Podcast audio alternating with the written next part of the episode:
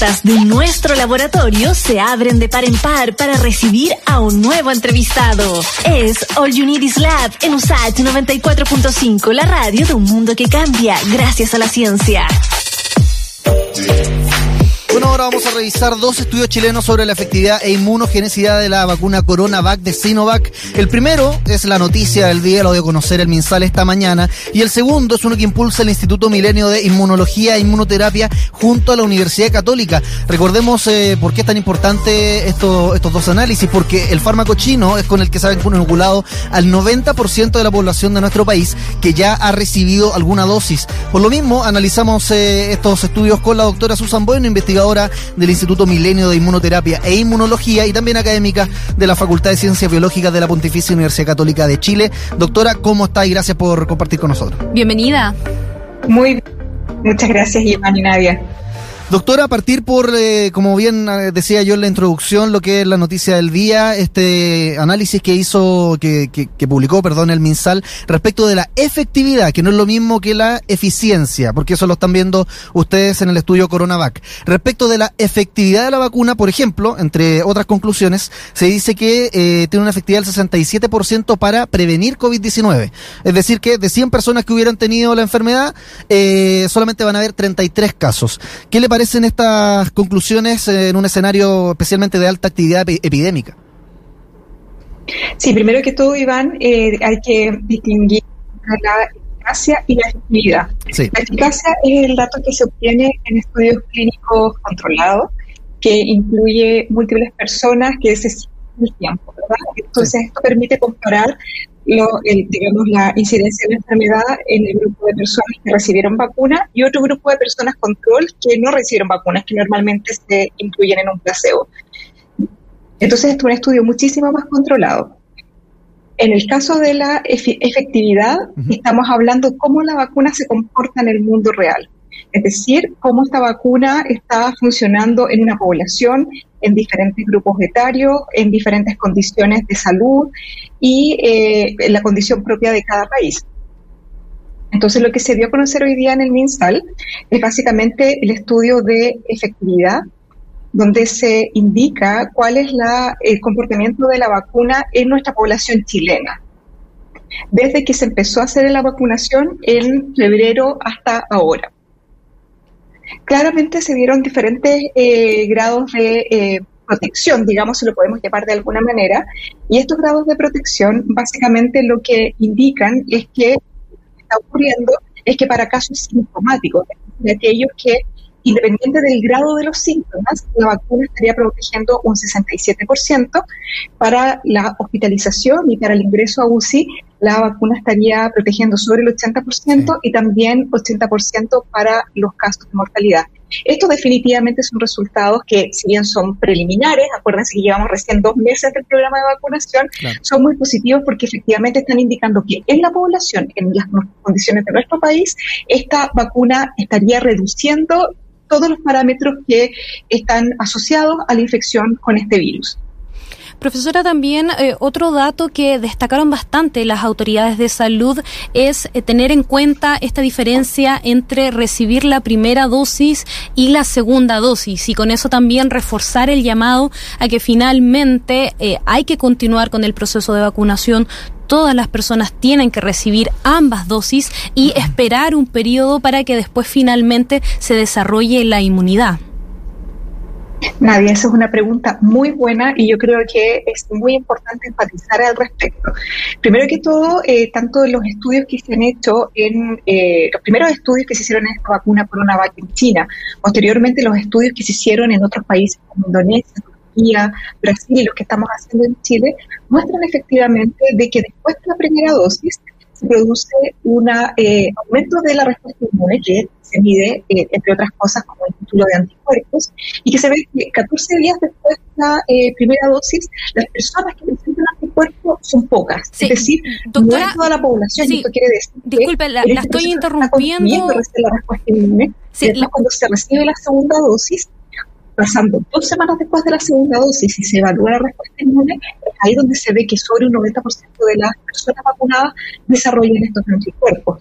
Y esto justamente también se está asociando a los niveles de protección que se están evidenciando en estos estudios de efectividad para aquellas personas que solamente recibieron una dosis. Esto no solamente se ha evaluado en Chile, sino que también se eh, eh, evidenciaron en los estudios que se realizaron en Brasil, que recientemente el, trabajo científico está disponible para toda la comunidad, para quien lo quiera evaluar, que justamente con solo una dosis el nivel de menor. Por eso es sumamente importante que para esta vacuna el esquema de vacunación se complete, se coloquen las dos dosis cuatro semanas después de la primera dosis y posteriormente eh, seguir cuidándose porque la probabilidad de que eh, la respuesta inmune todavía está eh, construyéndose, digamos, y generándose es, importante y por lo tanto la probabilidad de que uno también pueda adquirir la enfermedad en este proceso es real. Así que eso es muy fundamental enfatizarlo. Sí, eh, quería comentar también que durante eh, su respuesta fuimos perdiendo un poco la señal, entonces la vamos a invitar a que tenga a mano su celular para establecer un contacto telefónico, porque a veces también la señal se cae y definitivamente, Iván, hay muchas preguntas que queremos seguir haciendo en relación con estos dos estudios y de qué forma también es tan importante seguir enfatizando este mensaje, que el mismo ministro eh, de Salud lo señalaba, la importancia de que toda la población tenga acceso a la vacuna, que todas las personas asistan y reciban ambas dosis y que entiendan también que finalmente solo después de la segunda dosis se está desarrollando con mayor fuerza la inmunidad y que finalmente pese a eso hay que seguir manteniendo las medidas de cuidado. Por ejemplo, como lo estamos haciendo nosotros aquí en la radio, en estudios separados, alcohol gel, mascarilla, evitar los espacios cerrados. Entonces, finalmente ese es el llamado que hicieron hoy día las autoridades de salud que han hecho gran parte de todos los expertos que también se han referido al proceso y a este tema finalmente, ¿no? Que hemos comentado toda la semana, el desarrollo de la inmunidad, la eficacia y la protección de las vacunas. Sí, de hecho ya estamos de vuelta con la doctora, ahora la vamos a escuchar por teléfono porque yo creo que era eh, es súper interesante, o más que interesante, es relevante eh, marcar la diferencia que hacía al principio de la entrevista entre la efectividad y la eficacia, porque lo que hoy dijo el MinSal es la efectividad que digamos es en un escenario de la vida real, mientras que la eficacia es en un ambiente más controlado. Eh, si podemos también hacer eh, de esta forma la, siguiente pregunta. ¿Es comparable? Eh, porque los objetivos del estudio Coronavac es evaluar la eficacia, seguridad y la inmunogenicidad. ¿Son comparables los estudios que están haciendo desde el Instituto Milenio con las cifras que entrega el MinSal hoy o sirven para dos causas totalmente distintas? Sí, totalmente sirven para causas totalmente distintas, para propósitos distintos, porque justamente uno de los aspectos que está evaluando este estudio de efectividad es ver el porcentaje de eh, personas que se protegieron frente a la eh, enfermedad en presencia o ausencia, digamos, de vacunas. Nosotros en el estudio clínico eh, que estamos desarrollando en la Universidad Católica tenemos justamente también el mismo objetivo, pero estamos evaluando un grupo de personas que todas fueron vacunadas y estamos evaluando aspectos de seguridad y con una, un seguimiento muy controlado en términos de eh, días después de la vacunación y vamos a seguirlos por un año a estas personas, eh, evaluar qué efectos adversos puede generar esta vacuna en las personas que eh, reciben este este inmunizante. Y de la misma forma también estamos evaluando un aspecto muy importante que es la respuesta inmune, que claramente los estudios de efectividad ven cómo se comporta el, eh, digamos de alguna manera, la incidencia de la enfermedad en la población comparando a los vacunados respecto a los no vacunados. Acá los estudios de eh, que, estamos realizando los estudios clínicos tienen un, número de personas mucho menor, son 2.300 las que nosotros estamos evaluando, mientras que este estudio que se hizo en eh, tomando los datos del MinSal es un estudio que incluye a 10 millones y medio de personas, o sea, estamos hablando de rangos totalmente distintos. Sin embargo, los estudios que nosotros podemos, eh, algunos aspectos que podemos correlacionar, primero que todo es que justamente los resultados de protección frente a la eh, enfermedad eh, sintomática son muy parecidos a los que se liberaron o se dieron a conocer por el estudio que se realizó en Brasil, en que mostraban ellos que tenían un 50,7% de protección para casos sintomáticos, pero aquí estamos hablando de que en Brasil evaluaron un estudio clínico en personal de salud que está mucho más expuesto que la población en general. Y en este estudio que estamos, eh, que se hizo, o sea, que se está haciendo en nuestro país con nuestra población, estamos viendo población general de diversas edades, con diferentes condiciones de salud, ¿verdad? Y eh, en este caso estamos viendo una protección bastante mayor. lo que por supuesto es muy positivo, pero va en la misma línea de lo que ya se estaba reportando.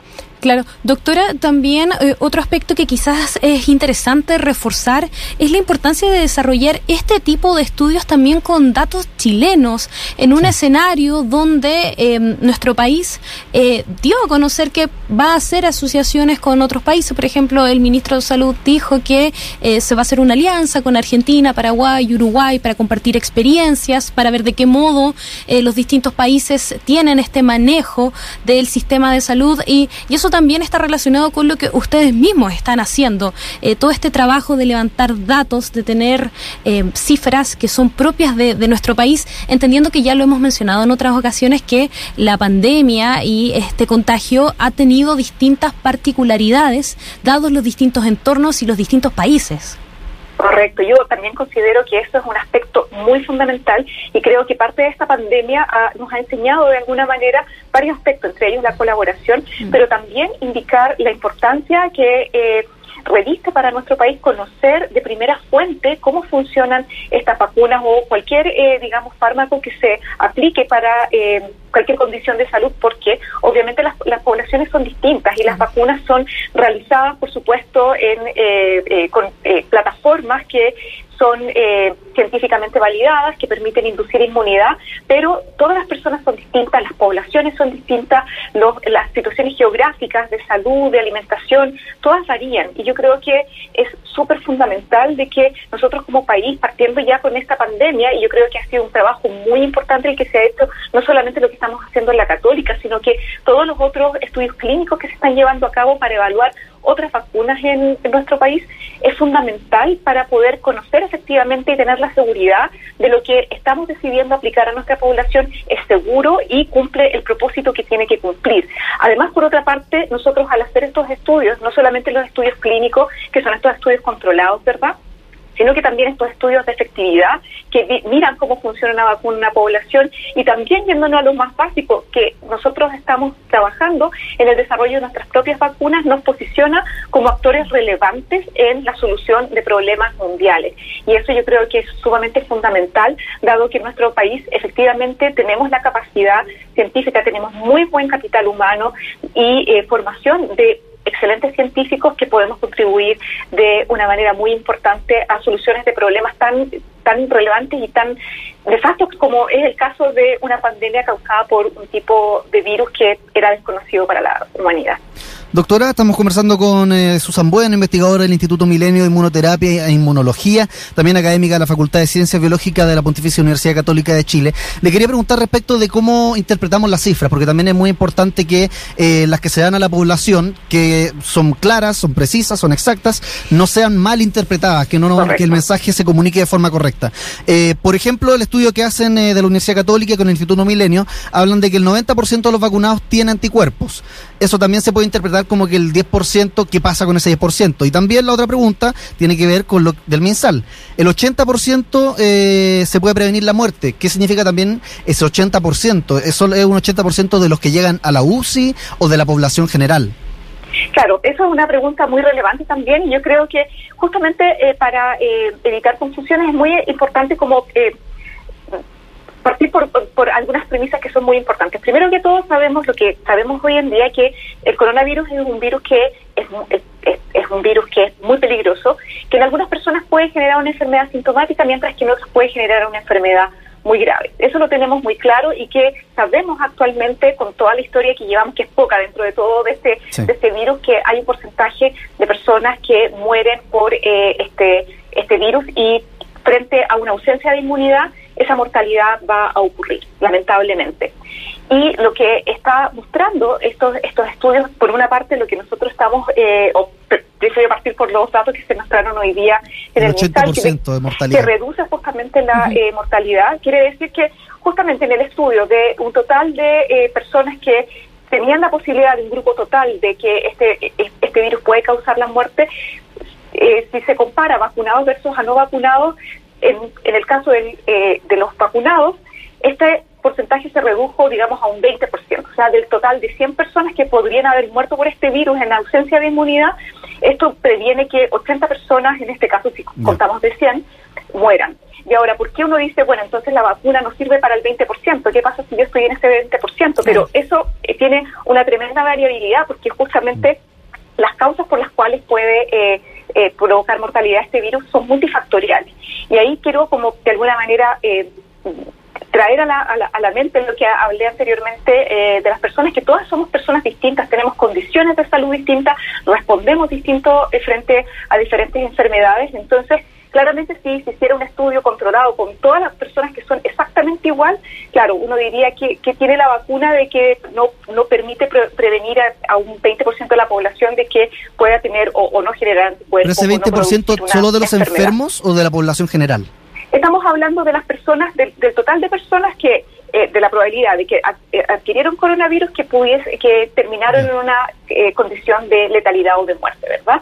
Entonces, esta, esta condición que significa terminar o, o, morir por la enfermedad por coronavirus también puede estar multiplicada o puede estar eh, afectada por múltiples factores, por la edad de las personas, por las condiciones basales de salud que tenían.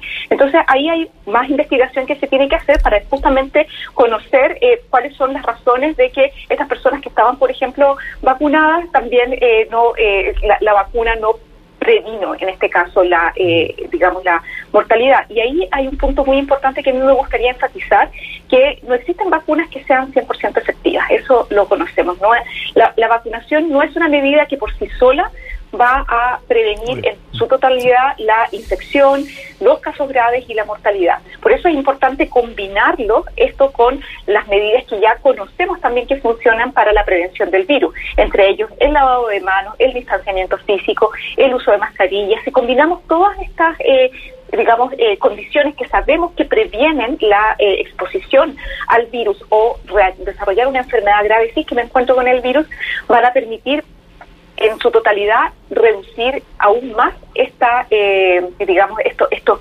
indicadores que nos dicen de qué es lo que está haciendo el virus en la población. Bueno, como no ah. tenemos vacunas 100% efectivas, entonces eh, destacar el mensaje que da la doctora, fundamental que todos nos vacunemos, no descuidar las medidas de salud pública adicionales a la inmunización como higiene, cuidados personales, uso de mascarilla, distancia social. Doctora, muchas gracias por conversar con nosotros en All Unities Lab. Es investigador del Instituto Milenio Inmunoterapia e Inmunología y académica de la Facultad de Ciencias Biológicas de la Universidad Católica de Chile. Y a seguirse cuidando. Por supuesto. Y por supuesto que los que tengan la posibilidad de vacunarse, por favor, se vacunen, porque mientras más personas vacunadas, va a haber mucho mayor grado de protección contra este virus.